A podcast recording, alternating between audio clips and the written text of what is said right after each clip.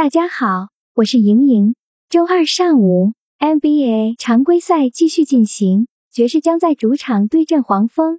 爵士经济至今表现出色，虽然前八场输了一半，但在今年一月九号战胜强敌雄鹿开始，爵士将竞技状态提升到一个极高的水准。接近一个半月，仅输了两场，赢了二十场，期间就包括一波十一连胜和一波九连胜。而爵士能够取得如此优异的战绩，离不开全队的发挥。另外，爵士经济主场威力无穷，前十五场赢足十三场。金帐主场作战，爵士取胜问题不大。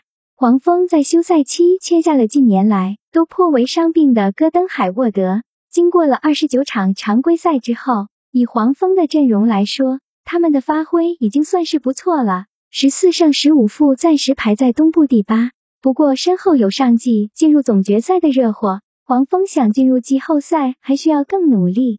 值得称赞的是，戈登·海沃德经济保持健康，他也恢复了以往在爵士时期的水准，均场可以斩获二十一点九分、五点八个篮板和一点八次助攻的数据。不过现实来说，黄蜂的阵容班底还是与爵士有着较大的差距，更何况黄蜂最近六次面对爵士输足五场。